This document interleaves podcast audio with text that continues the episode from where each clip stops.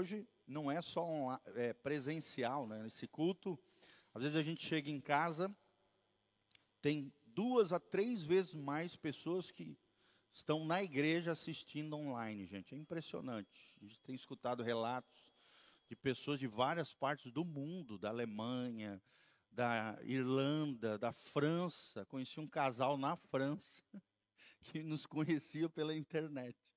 Me ligou duas semanas antes de eu estar viajando para a França com a minha filha. Ela pagou para mim uma viagem para lá. Ficou anos trabalhando, né, juntando dinheirinho. Pensa numa vaquinha esconde leite.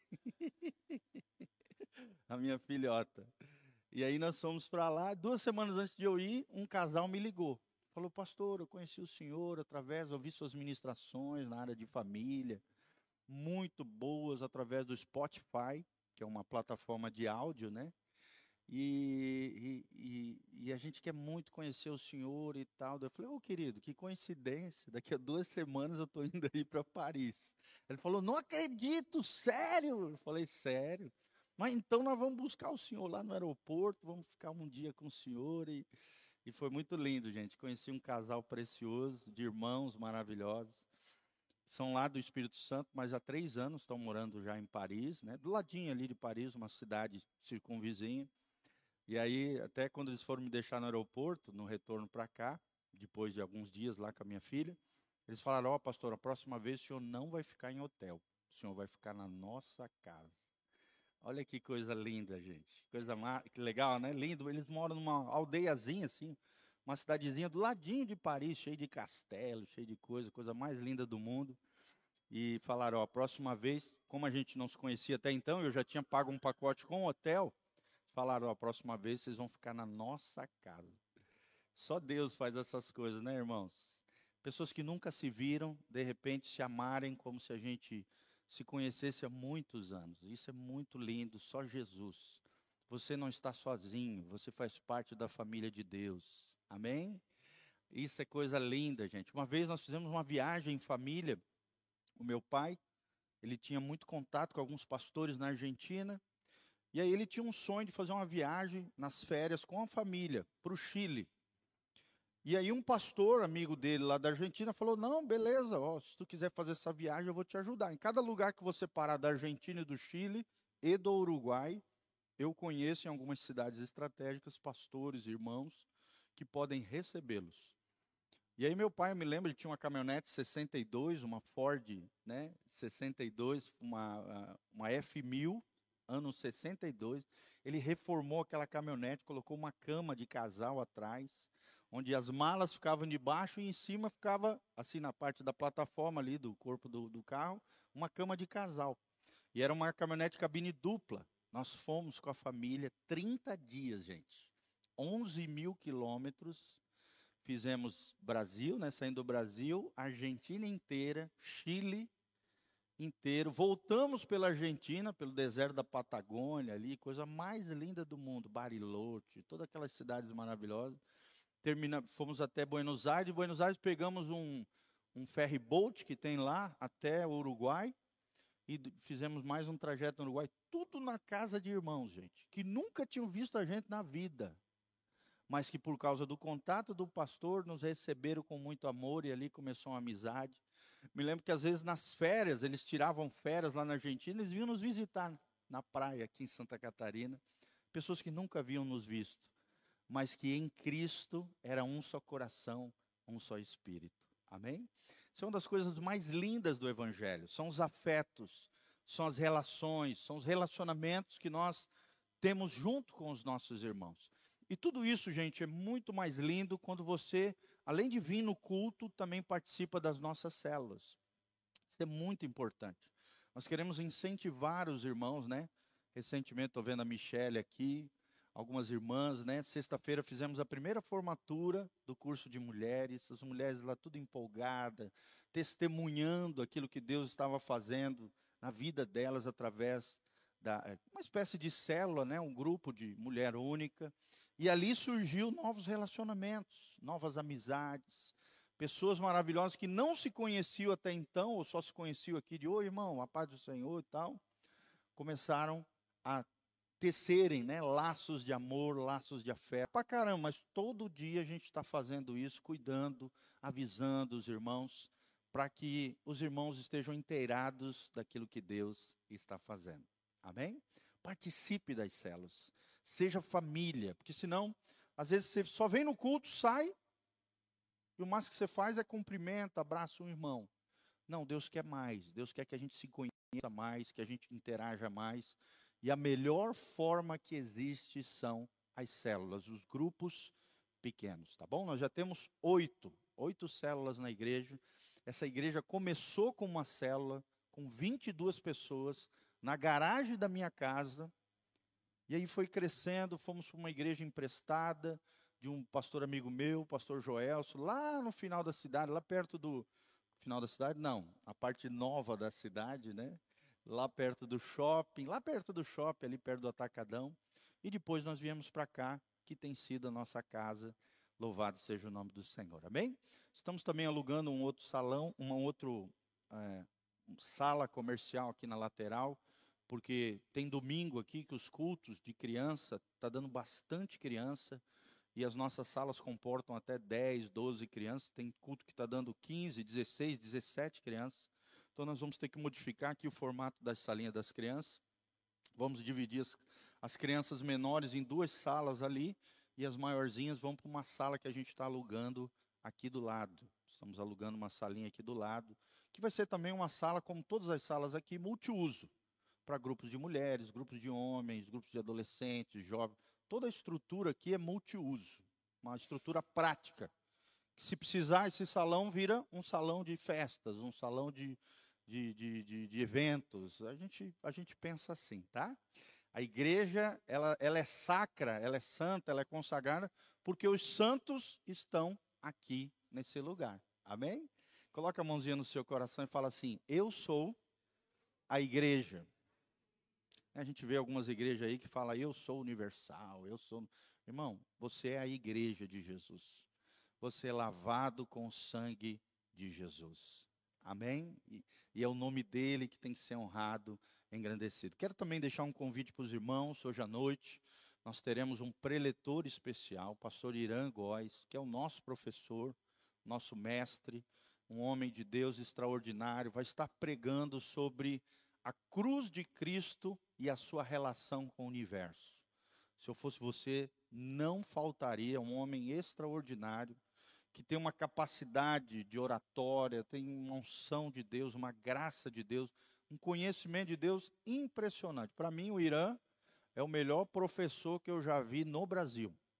Já vi professores do mesmo nível dele, até maiores, fora do Brasil. No Brasil, ele é o cara mais que mais impressionou meu coração. E não é à toa que a gente traz quase todo mês, a gente traz finalzinho do mês, eu convido ele, ele vem de pronto, né? É, estar aqui conosco, é um homem simples como nós, né? Do mesmo jeito que a gente, um homem que tem um coração no reino. Ele é presidente da Luterana Livre no Brasil, um cara importante, está acima, é autoridade máxima de 20 igrejas espalhadas no Brasil, de uma denominação norte-americana, é diretor do seminário teológico aqui em Campo Mourão. Então, um homem assim, uma sumidade, gente, uma sumidade mesmo. Se eu fosse você, não perderia nesta noite, às 19 horas. Amém? Quem está feliz com Jesus aí? Glória a Deus. Então, vamos continuar. Todo domingo de manhã nós temos a escola bíblica dominical, que alguns assistem aqui, presencial, é um culto nominal, como qualquer um, mas também muita gente assiste online, tá? Tem gente que vem no culto à noite mas assiste as nossas, nossas aulas aqui na escola bíblica dominical. E tem sido uma bênção, caminhamos juntos, eu, Rio, dos demais obreiros, através dessa, obrigado querido, através dessa jornada pela Bíblia Sagrada. Onde é que está meu celular? Passa ali. Glória a Deus. Nós estamos vendo, o último tema que o Rildo abordou foi que os filhos têm seu papel dentro da família. Fala comigo, os filhos têm o seu papel dentro da família. E ele falou um pouquinho sobre a importância da obediência e da submissão. Os temas que nós estamos abordando recentemente são temas relacionados à vida afetiva, vida familiar e principalmente agora a vida com os filhos. Como é que eu devo me relacionar com o meu filho? O que, que eu preciso forjar no coração dele ou dela, a fim de que ele ou ela se torne um cidadão abençoado, um filho de Deus, para a glória de Deus? O que, que eu tenho que fazer como pai? Irmãos, preste atenção no que eu vou falar. A maior missão do mundo é ser pai, é ser mãe. Sim ou não? E mesmo que você não tenha filhos naturais, bebezinhos e tal, você pode gerar filhos espírito. Fala comigo. Eu posso ter filhos naturais e filhos espirituais. Amém? O que, que são filhos espirituais? São as pessoas que você ganhou para Jesus. As pessoas que você cuidou junto com o pastor, a pessoa que você conduziu ao reino de Deus. Uma das coisas mais lindas que existe no reino de Deus é gerar filhos naturais para quem Deus der a graça para isso, é uma vocação, é um chamado de Deus. Ser pai, ser mãe, não é para qualquer um. Você precisa desejar, você precisa se encaixar no perfil do céu. Mas o que, que eu preciso, como pai, seja natural ou espiritual, forjar no coração dos meus filhos, para que se tornem filhos abençoadores? A primeira coisa que aprendemos é a obediência e submissão. Amém? A Bíblia diz em Efésios 6:1, filhos, obedecei a vossos pais no Senhor. E lá em Colossenses 3:20 diz: filhos, em tudo obedecei aos vossos pais, pois fazê-lo é grato diante do Senhor. Tá? Então são dois versículos que se você quiser anotar. Primeiro, Efésios 6:1 e o segundo, Colossenses 3:20. Tem um outro trecho também muito importante, que é honra teu pai e tua mãe, para que te vás bem e tenha longos dias sobre a terra. Vamos falar junto? Honra o nosso pai e a nossa mãe, para que eu possa ir bem e ter longos dias sobre a terra. A Bíblia diz que essa é a primeira grande promessa de Deus que tem bênçãos extraordinárias sobre a nossa vida, querido. Independente se bom, são, foram bons pais ou não, nós precisamos honrar nossos pais. Amém? Honrar aqui não é fazer tudo que o pai e a mãe mandam, a não ser que você seja menor de idade. Mas honrar aqui fala de uma atitude reverente, uma atitude de respeito uma atitude de amor e, quando são menores de idade, atitude de obediência total, plena a eles. Porque eles são responsáveis diante da sociedade e diante de Deus. Se eu fizer isso, claro que depois da fase adulta você tem autonomia, né? Principalmente depois que você tem condição financeira de viver uma vida plena, né? Independente dos seus pais, mesmo assim, tendo essa independência financeira, emocional, às vezes até geográfica, continua valendo, honra teu pai e tua mãe, para que te vás bem e tenha longos dias sobre a terra. Amém? Fala comigo, a palavra de Deus é atemporal. Ela permanece para sempre, ela está acima do tempo, do espaço, ela é eterna. Os princípios de Deus são imutáveis. Eles continuam valendo sobre nós. Nós falamos, né, o Rildo falou que Jesus é o referencial de um filho submisso. O próprio Jesus obedeceu Maria e José. A Bíblia diz isso. Olha só, Lucas 2,51, só vou ler, não precisa ainda procurar na Bíblia. A Bíblia diz assim: E desceu com ele para Nazaré Jesus, e era-lhe submisso. Sua mãe, porém, guardava todas as coisas no coração. A Bíblia está dizendo que até o próprio Filho de Deus, o Senhor do universo, o Criador dos céus e da terra, quando ele veio a essa terra, se encarnou, habitou entre nós, ele foi submisso a seres humanos. Olha o coração de Jesus. A submissão de Jesus aos seus pais. Então, meu irmão, se até Jesus honrou, amou, obedeceu e se sujeitou aos pais, quem somos nós, pecadores, para não fazermos isso com os nossos progenitores, o nosso papai e a nossa mamãe. Sim ou não, queridos? Sim. Temos que fazer isso, assim como Jesus foi um filho submisso, temos que ser submissos, honrar, amar os nossos pais. Filhos crentes e pais descrentes, foi falado um pouquinho sobre isso, e foi falado sobre honra e respeito, que é esse texto de Efésios 6, 2 a 3, que eu acabei de falar para vocês, o famoso honra pai e mãe. Quero ler com vocês também, queridos, Levíticos 19, 32. Agora pode procurar aí na Bíblia Sagrada, pode projetar lá também, Levítico 19, 32. Olha que coisa linda. Olha o que, que a Bíblia diz aqui. Olha como é que era a cultura oriental, o respeito e a honra pelas pessoas mais maduras, né? de maior idade. E aqui é, uma, é um posicionamento que nós queremos ter como igreja. Honrar sempre as pessoas de cães, ou seja, aquelas que têm cabelinho branco, as pessoas de maior idade, de maior experiência, de maior vivência. Vocês sempre vão ver o pastor Giovanni honrar as pessoas de maior idade. Sim ou não, irmãos? Sempre. Nunca menosprezar, nunca maltratar, pelo contrário, sempre honrar vocês pessoas mais experimentadas, pessoas né, que vivenciar, já vivenciaram muito mais do que nós. Os mais jovens precisam respeitar os mais novos. Os mais, os mais novos precisam respeitar os mais velhos. É o que diz aqui em Levíticos 19, 32. Olha o que diz a Bíblia. Diante das cãs, cãs aqui são os cabelinhos brancos, te levantarás e honrarás a presença do ancião e temerás o teu Deus, pois eu sou o Senhor. Amém? Quantos aqui vão respeitar os mais velhos? Levante a mão. Mais velhos não, os mais maduros, mais experimentados, mais experientes. Sabe, irmãos, não tenha vergonha da sua idade. Eu sei que às vezes, né, principalmente as mulheres, elas não gostam de falar muito as questões da idade, que idade você tem. Irmão, não, não tenha isso no coração. Saiba que a vida é feita de estações, de fases. E é muito importante nós respeitarmos a nossa idade. Eu mesmo já não sou tão novinho, vou fazer agora dia 30, 43 anos.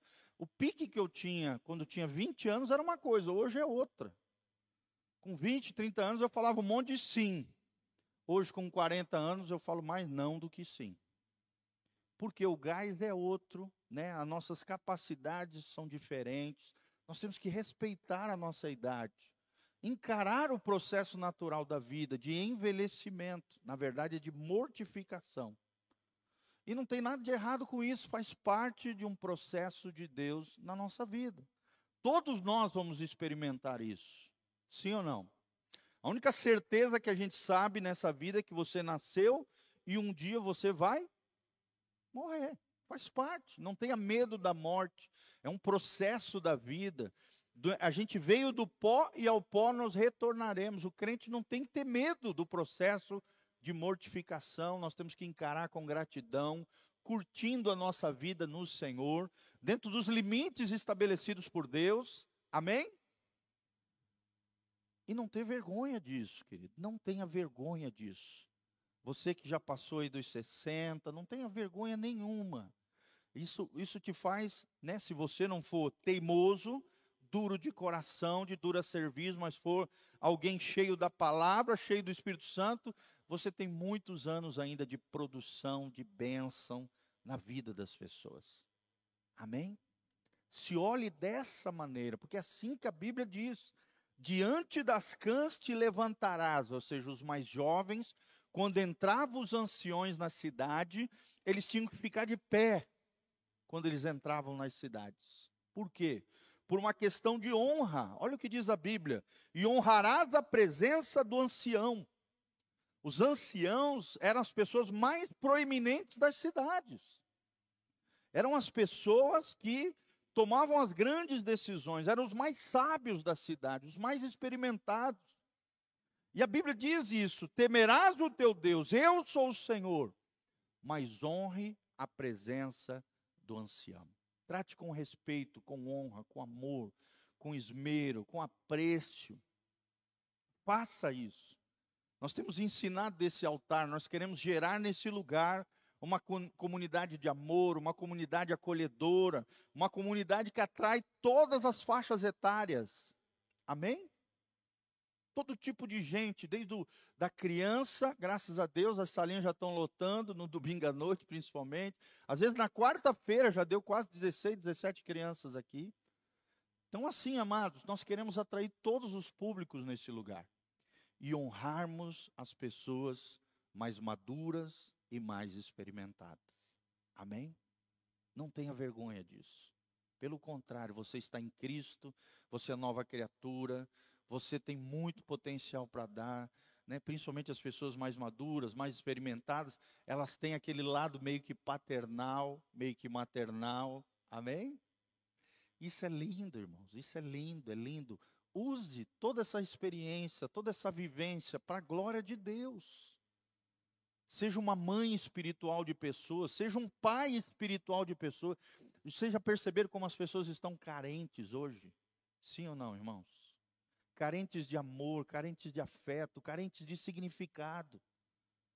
As pessoas, né, precisam de um colo, às vezes de um abraço amigo, de um, de, de, sabe, de um beijo no rosto, não tem maldade nenhuma isso, gente. É esse tipo de igreja que a gente quer criar aqui.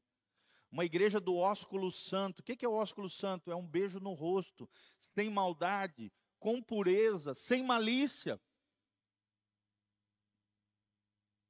Das coisas que eu acho lindo da cultura argentina é que os argentinos são extremamente amorosos. Eu me lembro de um amigo, quando eu ia no Instituto Bíblico, ele, ele me via de longe, assim, ele me amava pra caramba e eu a ele, um amor puro, um amor de irmão, nada de maldade, nada de malícia. Ele vinha correndo, assim, no meio da, da sala de aula lá no México, me dava um abraço, me dava um beijo no rosto. Aquilo marcou meu coração. Por quê? Porque era um cara amoroso. A cultura argentina é assim por, por eles terem uma proeminência de imigração italiana. Vocês podem ver, os italianos são assim. Né? E, e a, o gesto de você beijar o rosto de outra pessoa, isso significa que você tem é, um amor, um apreço, uma amizade, uma intimidade de amigo com aquela pessoa. E não tem nada de maldade. Não tem nada de maldade com isso. Amém?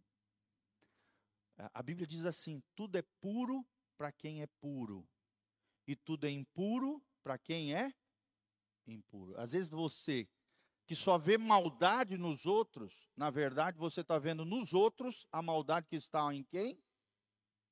Em você. Tudo é puro para os puros, e tudo é impuro para quem é impuro. Você pode ver, gente. Pessoa que vê maldade em todo mundo, impureza em todo mundo, na verdade, quem está mal é ele. Já dizia um grande pensador francês, né? O outro é um espelho de mim mesmo. Vamos falar junto? O outro é um espelho de mim mesmo. Às vezes você está vendo no teu filho algo que te, você detesta, que te frustra, mas na verdade não é o teu filho. Verdade é você. A frustração está em você. Você projeta no filho, a psicologia chama isso de projeção. A pessoa projeta as suas frustrações, as suas mazelas, a sua responsabilidade no outro. Porque o outro muitas vezes é um espelho de mim mesmo. Principalmente se choca muito quando, por exemplo, mãe e filha, pai e filho têm a mesma personalidade, sim ou não? Se chocam muito mais, porque os dois têm o mesmo gênero, a mesma personalidade, e aquilo faz com que o pai deteste determinados comportamentos do filho, mas ele está se enxergando no filho, se projetando no filho. Vocês já viram isso? Isso é a coisa mais comum dentro dos lares. Então é um momento de olharmos não para o outro, mas sim olharmos para nós mesmos. Áreas que nós precisamos transformar na nossa vida aos pés da cruz. Amém? vamos honrar as pessoas mais velhas, vamos ter cuidado com relação a como nós tratamos um ao outro, vamos olhar as pessoas com um olhar puro, correto, criando uma comunidade de afetos, de amor, sem maldade, sem malícia, nada disso. Uma comunidade de amor que se amam, como a gente cantou aqui hoje. Amém? Eu tenho ficado muito feliz porque hoje a repercussão dessa igreja na cidade tem sido maravilhosa. As pessoas têm percebido, as pessoas têm falado, comentado de nós, né, o nosso trabalho, principalmente domingo à noite aqui, a igreja abarrota, gente. Às vezes a gente fica até preocupado, eu tive que comprar 30 cadeiras extras aí sobressalentes, porque já chegou o momento que lotou todas as cadeiras pretas. E toda vez que isso acontece, eu vou lá e compro mais 10 cadeiras. É fé. Amém? Fala comigo. Fé é enxergar no invisível. É enxergar no invisível. Toda vez que a igreja lota, eu vou lá e compro mais 10 cadeiras. Caminhar com fé. E toda vez vocês estão vendo, nós estamos sempre investindo aqui, iluminação recente, carpezinho, essas poltronas, só para explicar, irmão, não é porque a gente quer aparecer aqui, os pastores. Nós não temos isso no nosso coração, irmãos. Nós não temos isso no nosso coração. Eu poderia estar sentado aí no meio de vocês. A gente sempre sentou nessas cadeirinhas normais. Na verdade, a gente comprou essas cadeiras, não é para os pastores e os obreiros. Nós vamos deixar mais para os nossos visitantes, os pastores, os obreiros, né? Para não brigar entre os irmãos quem vai sentar ali. Tá bom? Então daqui a pouco começa piseiro. Por que, que ele pode? Eu não posso. Então, nós vamos deixar aqui para os pastores, para os obreiros e principalmente para os pastores visitantes. Só que a gente comprou essas poltronas por 200 reais. Olha que benção, glória a Deus. Quando a gente fala que é da igreja, ô oh, irmão, você está precisando de uma poltrona da igreja, para a igreja, o que, que você pode fazer para nós? Deus abre os corações.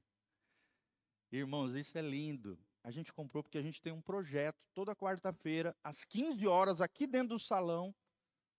Né, a nossa turminha aqui prepara um podcast, onde a gente está convidando pessoas da nossa comunidade, da sociedade, para fazer um bate-papo sobre as diversas profissões, as diversas áreas. E a gente fala sobre as coisas de Jesus, as experiências com Deus. Tem sido uma benção. Amém? O projeto tem crescido. Dá no mínimo 150 pessoas que assistem. Mas está dando 200, 200 e poucas pessoas. Está crescendo cada vez mais esse projeto. Nós louvamos a Deus por isso. Amém? Voltando para cá, gente. Filhos são fontes de bênção na família. Fala comigo. Filhos são fonte de bênção na família. E isso aqui nós temos que aprender muito com a cultura oriental. Na cultura ocidental, Muitos ocidentais pensam que filho é um atavio, é um estorvo, é uma pedra de tropeço, é algo que veio para atrapalhar minha vida. O que está totalmente equivocado. Imagina como é que vai nascer essa criança. Se o pai e a mãe já verem os filhos como um problema, como uma desgraça que veio na minha vida. Não, querido. A visão do povo oriental é a correta, biblicamente falando, porque eles enxergam os filhos como a maior fonte de bênção na família. Por isso que os orientais têm muitos filhos. Não estou falando para você ter um monte de filho, tá, gente? Fica a critério seu. Para isso existe a programação familiar, né? Mas assim, olha como eles veem os filhos totalmente diferente do mundo ocidental. O mundo ocidental, na sua grande maioria, ou uma boa parte dele, vê o filho como um problema, como algo que veio para atrapalhar a minha vida. Mas no mundo oriental e na Bíblia, filho é fonte de bênção divina. Amém? É uma das coisas mais lindas que existe na terra, você ter filhos, você amar os seus filhos, você curtir os seus filhos. Os filhos devem ser uma fonte de bênção na casa. É claro que um momento ou outro pode acontecer uma tensão, né, um conflito. Eu estou com três filhos na adolescência, imagina isso. Não é fácil, é uma jornada, é um desafio. Mas olhe para os seus filhos como uma extensão do teu próprio ser.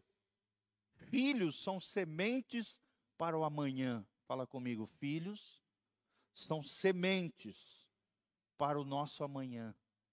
Olha que coisa linda. É uma extensão da sua própria vida. São sementes para o amanhã.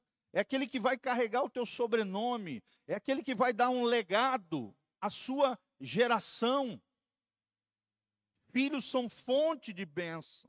Eles não estão ali apenas para obedecer e receber, mas para produzir alegria e unção no seu coração. Amém? Isso é tremendo. Né? Eu, eu admiro muito a tua esposa, Júnior, a Lene, né? Cada momento ali ela curte o filhote, posta nas redes sociais. Ah, ela é até professora, tá, gente? Pedagoga, pedagoga né? Isso, trabalha lá no SESC. Eu acho tão linda as redes sociais dela. Ela registra ali cada momento, cada feição, cada, né, cada fase do filho fica registrado nas redes sociais. Tenho certeza que ela não faz isso para se exibir. Ela faz isso porque ela curte mesmo. Tanto é que a sua profissão é ser professora. Eu acho lindo isso nela, cara. Você está de parabéns, tá? Pela esposa que você escolheu preciosa, mulher de Deus, eu, eu fico admirado com isso. Pais que curtem os seus filhos, amém? Filhos que têm o desejo de curtir os seus pais. Eu me lembro que uma vez eu peguei os dois menininhos, já tinha feito isso com a Giovana, pegamos, fizemos uma trip Fizemos uma viagem para o Chile, coisa mais linda do mundo. Botei os dois de mochilinha, eu também. Pegamos o ônibus daqui, fomos até São Paulo, chegamos em São Paulo, pegamos o metrô até no aeroporto. No aeroporto fomos até Córdoba, na Argentina. De Córdoba nós fomos até Santiago. Ficamos dez dias no Chile. Eu e umas duas crianças, de 12, 13 anos, acho que eles tinham na época. Coisa mais linda, de mochilinha, fazendo aquela viagem, fomos em lugares lindos, maravilhosos, gastamos pouco dinheiro, fizemos uma trip econômica, pousadinha de 30 reais por cabeça, com café da manhã. E maravilhosa, numa cidade linda, é chamada Suíça Chilena. Irmãos, é possível você curtir a sua família, ter unção, ter alegria, dedicar tempo de qualidade para aquelas pessoas que você ama. Eu, eu tenho certeza que eles nunca vão esquecer dessa viagem. Minha filha, mesma coisa. Tive oportunidade de estar dez dias com ela, com o sonho dela. Me engajar no sonho dela. Isso é lindo, gente. É lindo, é lindo. Invista naquilo que é mais importante para a sua vida. Além do seu casamento, são seus filhos presentei eles, né? O Emanuel fez aniversário agora, dia 22. Fui lá com ele, fui em várias lojas. Aí eu mandava foto, ele não, ele, ele, ah, pai, eu não gostei desse tênis e tal. Eu falei, filho, então, pai não está dando conta, vou te levar junto. Levei junto, deixei ele escolher, fomos em várias, acho que umas cinco, seis lojas, até que ele achou um tênisinho que ele gostou. Ele falou, pai, é esse aqui. Ajudei ele, falou, não, cara, aquele lá realmente ficou mais bonito e tal. Coisa gostosa isso você poder investir, poder você dar um bom presente, por você entender que aquilo que é importante para ele também deve ser importante para você. Amém? Isso é coisa linda, gente. Invista na sua família. Preste atenção: nenhum sucesso compensa o fracasso de uma família. Fala comigo: nenhum sucesso compensa o fracasso de uma família. E eu não estou falando de bens materiais, gente. Às vezes, um pequeno gesto, um pastelzinho com seu filho, tomando uma garapa, vai fazer toda a diferença no coraçãozinho dele. Na vida dele. Não é, não é um fator quanto custou. Não vai saindo aí fazendo compras que você não pode pagar. Não, a gente estabeleceu um limite, eu e ele, falamos, filho, um, um tênis até valor X. Entendeu? Nós temos limites. Mas é importante o seu filho ver você olhando para ele como um tesouro, como algo precioso, como uma extensão de você mesmo, como algo importante para você. Amém, queridos? Vamos ser pais? Vamos ser mães? Pais espirituais, mães espirituais? Isso é muito importante, que as pessoas se sintam especiais com você.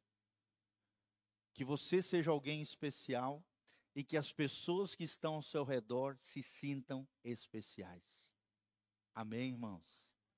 das coisas que eu acho lindo da minha mãe. A minha mãe, a linguagem de amor dela é dar presentes.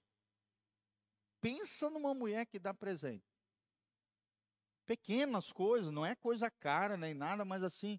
E aí eu já descobri qual é a linguagem de amor dela. Toda tua linguagem de amor é o que você gosta de receber. Então, toda vez que eu vou lá visitar minha mãe, o que, que eu faço? Levo um presentinho. Eu nunca chego na casa dela sem um presentinho, gente. E às vezes, por menor que seja, né? Às vezes a gente vai fazer uma viagem, o outro traz um pratinho de decoração, alguma coisa assim, ela já, ai, que lindo, né? Porque é importante para o coração da pessoa. O que é importante para o coração da pessoa que você ama deve ser importante para você. Amém, irmãos? Amém? Quem está entendendo aí, dá um glória a Deus. Salomão escreveu o seguinte: Filho sábio alegra a seu pai, mas o homem insensato despreza a sua mãe. Então, se você é sábio, você vai honrar os seus pais, você vai amar os seus filhos, você vai entender que família é para ter alegria, é para ter unção. Agora, se você for um insensato, um tolo, um besta, como diz o nordestino, um abestado, você vai desprezar os seus. Tem gente que é assim. Ele é bom com todo mundo, é o amigo da galera. Mas com aqueles que ele mais devia amar, mais se doar, mais se sacrificar, ele despreza. Que é a sua família, gente. Fala assim comigo, família. É um projeto de Deus. É a minha maior missão de vida. E isso é lindo, irmãos. É lindo, é lindo, é lindo, é lindo.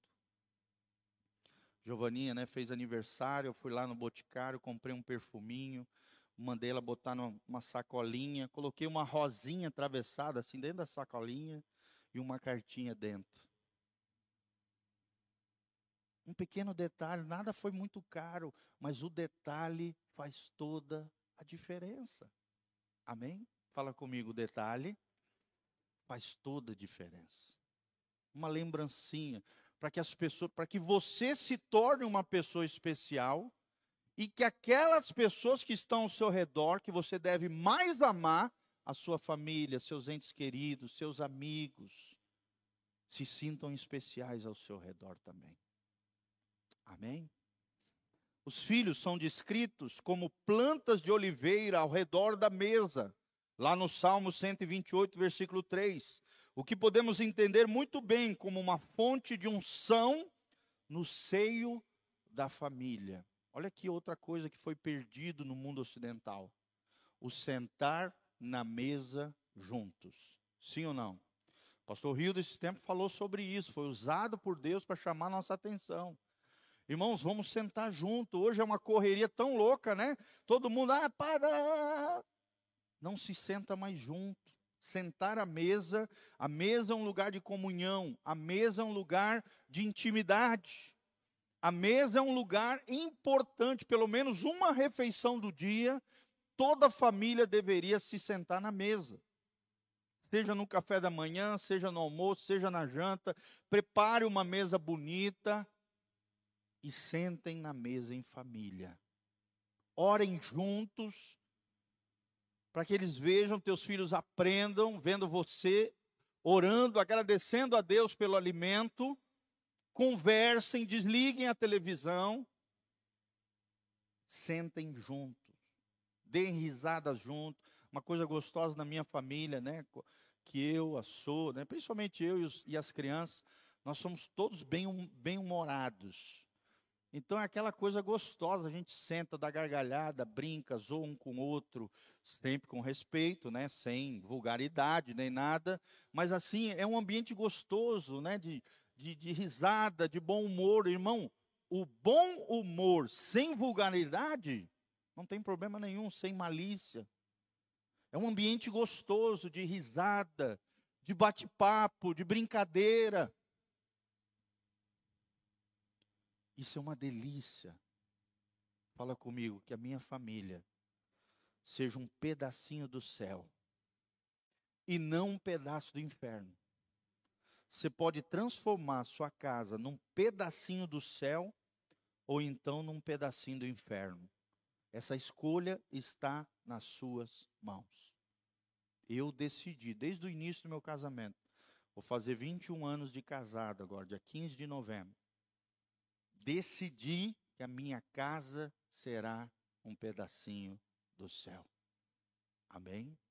Quem quer fazer da sua casa um pedacinho do céu? E você não pode esperar que o outro faça isso. É você quem tem que fazer isso. Mesmo que às vezes eu tenha um marido, um esposo que não seja crente. Uma mulher sábia edifica o seu lar, mas a tola com a sua boca destrói. Seja sábia, edifique o seu lar, construa um ambiente, mesmo para o marido ou para a esposa ímpia, um ambiente onde ele se constranja e queira estar. É verdade, tem muita mulher, tem muito homem que não é sábio nesse aspecto. Pega no pé, a casa, em vez de ser um pedacinho do céu, uma palmeira, como o Rildo falou, né, que gera um refrigério, um descanso, um sossego, vira uma panela de pressão. E seja prestar atenção, gente, que essa pressão geralmente acontece por um detalhe, por uma coisinha insignificante. As maiores confusões nos lares e nas famílias são por coisas minúsculas, são por coisas insignificantes. O que, é mais importante, as coisas ou as pessoas? Fala comigo, as pessoas. O dinheiro ou o relacionamento?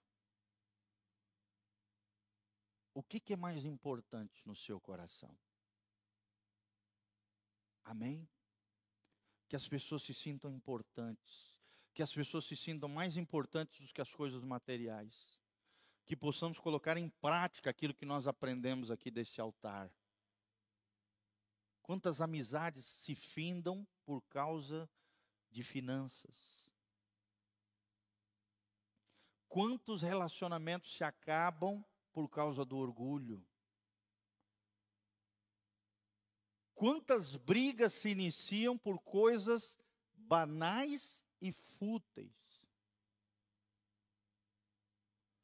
O rei da briga e da confusão é Satanás. Então, toda vez que você gosta de uma confusão, uma briga, um piseiro, uma confusão, um negócio, você pode ter certeza, você está do lado do inimigo. Você está sendo um agente de Satanás. E toda vez que você promove quebrantamento, reconciliação, conserto, você está do lado de Jesus. Jesus é o príncipe da paz. Fala comigo, Jesus é o príncipe da paz. E Satanás o tempo todo está instigando a briga, a confusão, a facção, partidarismo, cólera, ira, amargura, ressentimento, todas essas mazelas. Quem é que tem controlado a tua vida? As pessoas estão vendo o príncipe da paz em você? Será que você seria capaz de abrir a mão, abrir mão de algo, de alguma coisa, de alguma situação, em prol do relacionamento? Em prol do outro? Sou capaz de pedir perdão, me quebrantar. Irmão, eu peço perdão até do que eu acho que eu não fiz se eu puder reconciliar com a minha esposa, me quebrantar, pedir, irmão, eu faço, até, até do que eu acho que eu não errei. Mas se tiver que consertar, reconciliar, eu quero ser seguidor de Jesus.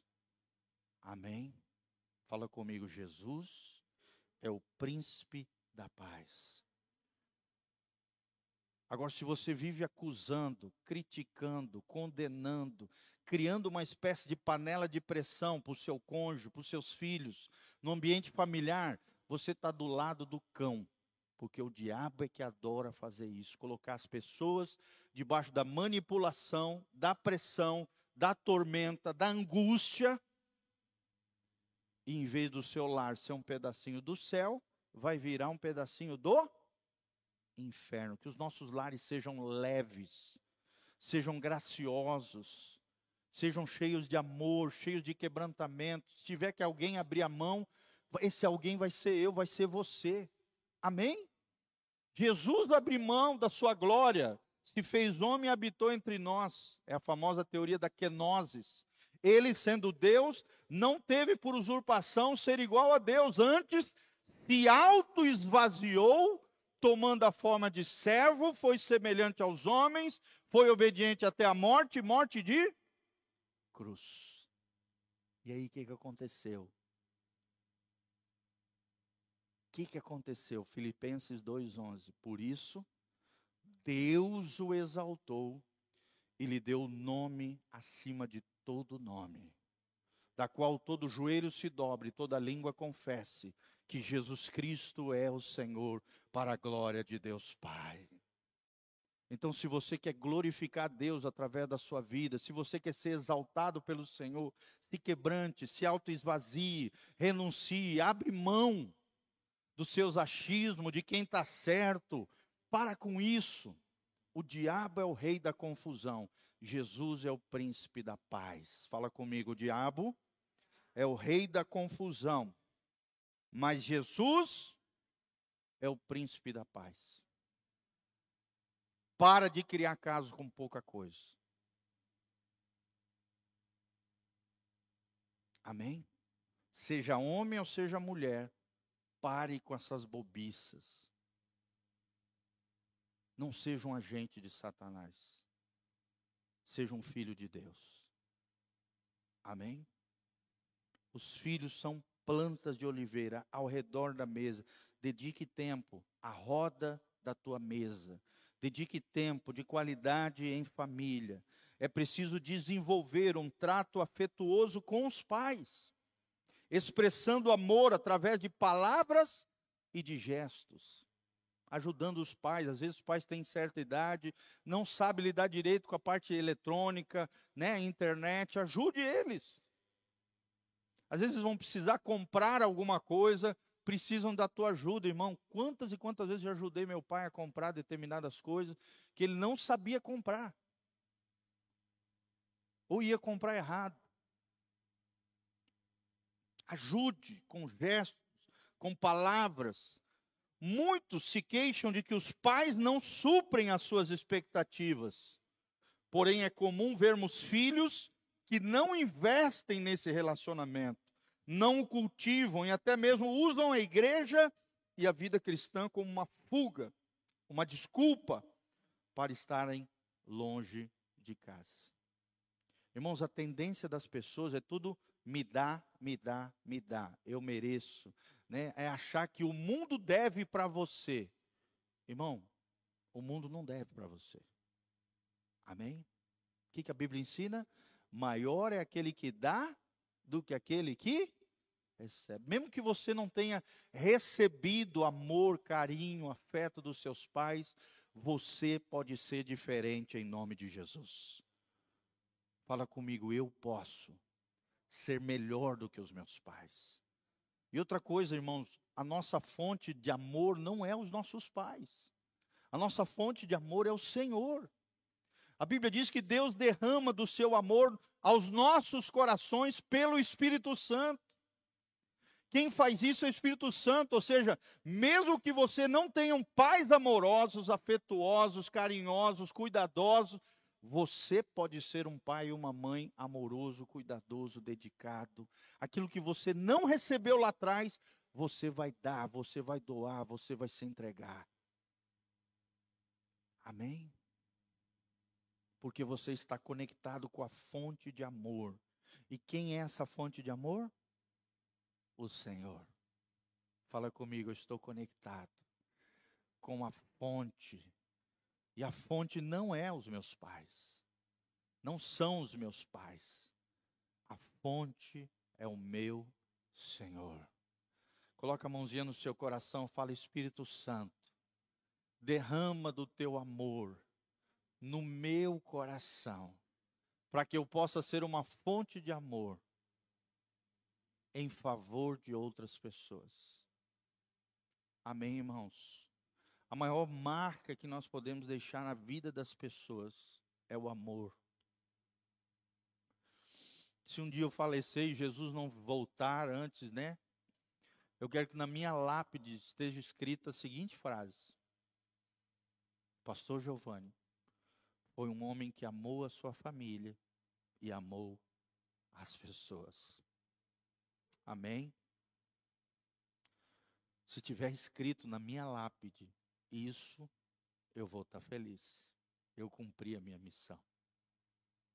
Amém, irmãos? E eu fui pastor de jovens 20 anos, irmãos. Como pastor de jovens 20 anos. Eu vi na vida de muitos jovens e muitos adolescentes, principalmente jovens, a falta de amor na vida dos pais.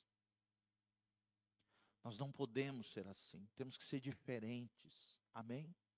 Se o seu filho, a sua filha não receber amor dentro da sua casa, ele vai procurar fora. E vai procurar geralmente em lugares errados, no colo de um traficante, no colo de um homem mau que vai usar e abusar da tua filha. É assim, é transferência, se chama transferência. Você não recebeu onde mais você deveria receber, que seria o seu lar, a sua casa, a sua família, porque a família foi feita como um útero de amor, de graça de Deus em favor da nossa vida. Mas aí o que, que acontece? Você não recebeu ali, você vai procurar, vai ficar igual uma baratinha tonta, seja homem, seja mulher, procurando afetos, procurando se, se sentir parte de algo, procurando amor. Todos nós somos assim. Nós queremos amar, mas também queremos ser amados. Amém? Quantas e quantas vezes eu ouvi mulheres em prantos, dizendo para mim, pastor, eu nunca me senti amado pelo meu marido. Quantas e quantas vezes já atendi homens dizendo, pastor, eu não sinto o amor da minha mulher. Quantas e quantas vezes já atendi filhos dizendo, pastor, eu nunca ouvi um eu te amo dos meus pais. E sempre quando eu escuto essas coisas, amados, eu sempre digo para a pessoa, algo que eu escutei lá no México, no meu instituto bíblico. Por mais que você não tenha recebido amor, hoje você está conectado com a fonte do amor através da sua vida, uma nova geração abençoada pode ser levantada. Amém? Fala comigo, através da minha vida, uma nova geração abençoada pode ser levantada. Ou seja, a partir de você, tudo pode ser diferente. Tu, foi, o que Deus, foi o que Deus fez com Abraão tu serás uma bênção, Abraão, e em ti serão benditas todas as famílias da terra. Teus pais foram uma tragédia, os teus tios e tias, primos e primas foram idólatras lá em Ur dos caldeus, mas você, Abraão, você será diferente. Você conectado comigo, você vai ser uma bênção. E todas as famílias da terra serão abençoadas através da tua semente. Amém? Amém, irmãos? Dizia um pensador alemão, ele diz o seguinte: mais importante do que aquilo que fizeram com você é aquilo que você está fazendo com o que fizeram com você. Amém? Tem muita gente presa ao passado, né? O Rildo falou sobre isso. Tem muita gente, né? É, é, com espírito de coitadinho, com complexo de inferioridade. Ah, não, não fizeram isso, o mundo está devendo para mim, meus pais erraram comigo e agora eu sou o resultado do, do meio, do fruto de. Irmão, para com isso. Se levante em Deus e fale através da minha vida, uma nova geração vai ser abençoada. Se os meus pais acertaram, eu quero ser melhor que os meus pais. Aonde os meus pais erraram, eu não vou errar. Amém? O meu pai quebrou três vezes financeiramente. Eu nunca quebrei. E pelo contrário, tudo que eu toco a mão prospera. Porque eu decidi, eu sofri os traumas de alguém que quebrou três vezes. Eu sofri. E eu nunca, e os meus filhos nunca glória a Deus, eu jurei no meu coração, eu decidi no meu coração que os meus filhos nunca vão passar por aquilo que eu passei. Eu vou ser diferente. Eu vou ser melhor que os meus pais. Eu vou estabelecer uma nova geração de filhos sem os traumas de ter quebrado financeiramente lá atrás. Ontem eu estava orando, eu abri o display com as, a conta bancária da igreja, João sabe, está aqui o nosso tesoureiro junto comigo, né? Está sempre vendo os milagres que Deus faz financeiro. Eu abro o dispositivo do banco da igreja e coloco a mão sobre o celular e falo, Senhor, prospera o caixa dessa igreja. Faz milagres. Eu me lembro que uma vez, um domingo, eu precisava de quatro mil e pouco para fechar o mês. Né? O João sempre está Está vendo lá as nossas, nossas questões. Novos... Gente, é, todo mês são milagres. Eu coloco a mãozinha e começo a orar e falo, Senhor, manda, manda. Eu tenho semeado, nossa, a nossa equipe tem semeado, o teu povo tem semeado, nós temos investido na vida de pessoas, nós temos investido na estrutura dessa igreja. Essa igreja não é minha, é tua, Senhor. Multiplica os recursos dessa igreja. É uma coisa sobrenatural, gente praticamente todo dia cai uma semente na conta da igreja. É uma coisa impressionante. Antigamente a gente tinha que esperar o final do mês para ver no que ia dar. Hoje, glória a Deus, irmãos. Deus tem feito coisas sobrenaturais. Chega dia 10, dia 15, eu já tenho, a, a, vamos dizer assim, financeiramente a, a, a necessidade para cobrir a folha de pagamento, as necessidades gerais da igreja, eu já fico aliviado, já vou dando glória a Deus, falando, Senhor, onde é que a gente vai investir agora? Nas pequenas necessidades da igreja. Na vida de pastores, na vida de missionários, de pessoas importantes. Aonde é que eu posso semear? Você não sabe, mas todo congresso que eu vou, eu deixo uma semente em nome da igreja. Eu deixo uma semente em nome da igreja para que vocês sejam abençoados em nome de Jesus.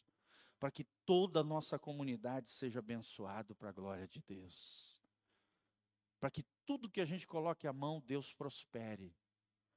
Porque o nosso coração precisa estar correto diante do Senhor. Quero terminar, fechar com isso, porque isso vale tanto para finanças, vida financeira, como vale para afetos, relacionamento, família. A Bíblia diz assim, Paulo fala assim lá em Coríntios: o que se requer dos despenseiros é que cada um deles seja achado fiel. Amém? Despenseiros aqui é tanto os pastores, os líderes da casa do Senhor, aqueles que são gestores de pessoas, situações, recursos, tudo, mas também despenseiros é qualquer um de nós. Que existe uma doutrina, qualquer dia, eu vou ensinar para vocês aqui, chamado mordomia cristã. Fala comigo, mordomia cristã. O que, que é? Cada cristão é um mordomo de Deus. Nada é nosso, tudo é dele.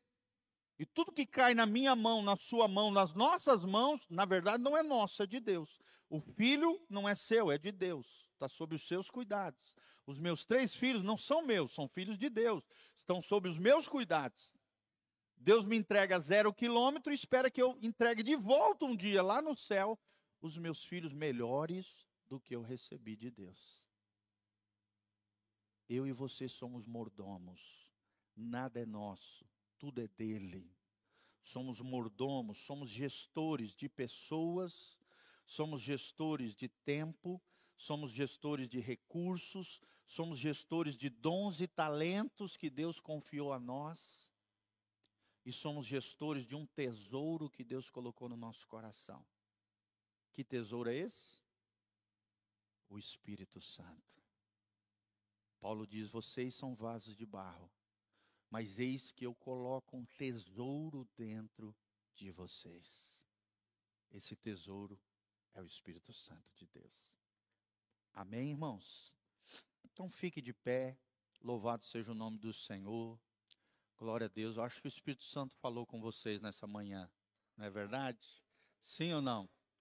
Quem vai ser uma bênção aqui para as futuras gerações? Seja natural ou seja espiritual, Deus te chamou para ser maduro, para ser sábio, para ser abençoado e através da sua vida, milhares e milhares de pessoas serem abençoadas através de você. Fala comigo, eu nasci para ser uma bênção na minha geração.